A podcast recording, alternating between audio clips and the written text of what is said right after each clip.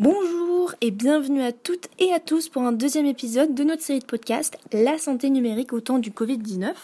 Dans cet épisode, nous nous intéresserons aux raisons du succès de l'application Corona Warn-App, l'équivalent allemand de tous anti-Covid.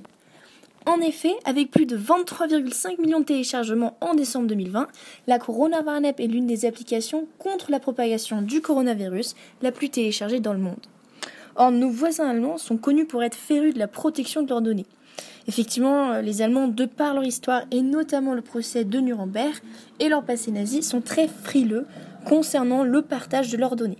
Donc à la question, selon vous, quelles pourraient être les raisons de la réticence des gens à télécharger ces applications sur leur portable? Dans près de 9 réponses sur 10, allemands, comme français d'ailleurs, citent entre autres peur de donner ses informations personnelles et peur d'un éventuel traçage. Mais comment se fait-il alors que les Allemands, qui si je l'ai bien compris sont très réticents à l'idée de partager leurs données personnelles en ligne, partagent volontairement leurs données en téléchargeant l'application? Alors tout cela a fortement été influencé par la stratégie de médiatisation et de communication du gouvernement allemand.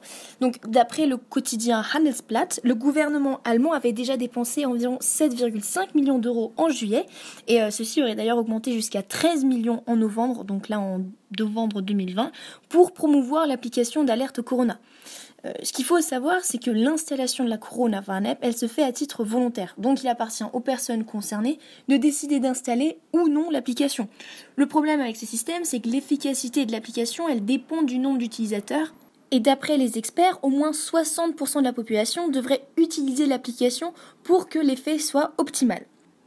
Donc la première étape fut d'informer un nombre maximal de personnes de l'existence de la Corona Warn-App. Donc la campagne du pub du ministère de la Presse visait à expliquer au mieux le fonctionnement, mais aussi l'intérêt de télécharger l'application afin euh, d'atteindre un public le plus vaste possible. Ainsi, dans un premier temps, la campagne s'est concentrée sur les lieux dits euh, médicaux, donc euh, en pharmacie, dans les cabinets de médecins, dans les hôpitaux, et ça se faisait notamment à travers l'affichage d'affiches, qui sensibilisait notamment justement au téléchargement de l'application, euh, il se faisait bien évidemment par la sensibilisation des médecins même, euh, donc de manière générale, en fait, des instances de santé. Donc, il est connu que les Allemands, ils ont plus confiance dans les institutions de santé, et il a donc été souligné dans cette campagne de pub euh, que la conception de l'application, elle a été faite par le Robert Koch Institute, soit l'établissement allemand central responsable du contrôle et de la lutte contre les maladies. La campagne de pub se concentrait donc dans un premier temps sur les instances de santé et ensuite, plus euh, dans une seconde sphère, ce sont les entreprises, donc plus le côté économique. Euh, il y a notamment eu cette déclaration qui a été signée par les plus grandes entreprises. Euh, les plus grandes entreprises allemandes qui ont essayé de sensibiliser eux-mêmes au téléchargement de cette application, car la lutte contre le corona a bien évidemment aussi un intérêt économique. Donc les personnes réagissant un peu plus aux impacts matériaux et économiques ont aussi été touchées par ce message. Il faut savoir que euh, l'application d'ailleurs a été conçue euh, par deux des plus grandes entreprises allemandes, donc Telecom et SAP. Euh, ce qui a peut-être aussi peut-être euh, encouragé justement ces entreprises à participer euh, à la publicité pour l'application. Il faut savoir d'ailleurs qu'il n'y a aucun gain économique à travers la conception de cette application, sachant que l'application est gratuite.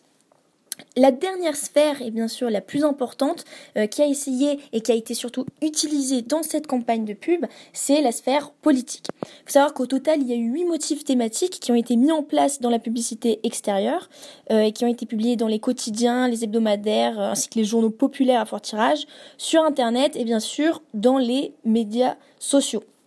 Donc en outre, le gouvernement il présente un spot télévisé, un film explicatif, un spot radio et un site internet où toutes les informations sont rassemblées. Euh, tous ces spots ont été publiés sur le compte officiel du gouvernement allemand ou euh, sur les sites internet. Et ces comptes officiels, on les retrouve sur toutes les plateformes actuelles, notamment bien sûr euh, les deux grandes plateformes avec de nombreux utilisateurs actuellement, qui sont TikTok et Instagram.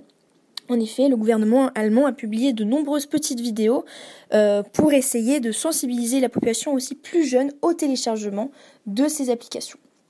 Aussi pour faire face à la diversité de la population allemande, il y a eu des mesures d'accompagnement euh, au lancement de l'application dans d'autres langues, donc par exemple en anglais, en turc euh, ou encore en arabe. Mais finalement, ce qui a été le plus important dans cette campagne, c'était de présenter l'application comme un instrument utile pour combattre le virus. Et ce message a été passé par les plus grands politiciens allemands, donc comme le ministre de la Santé Jens Spahn, mais surtout par Angela Merkel, la chancelière allemande, qui en appelle à la responsabilité de tous.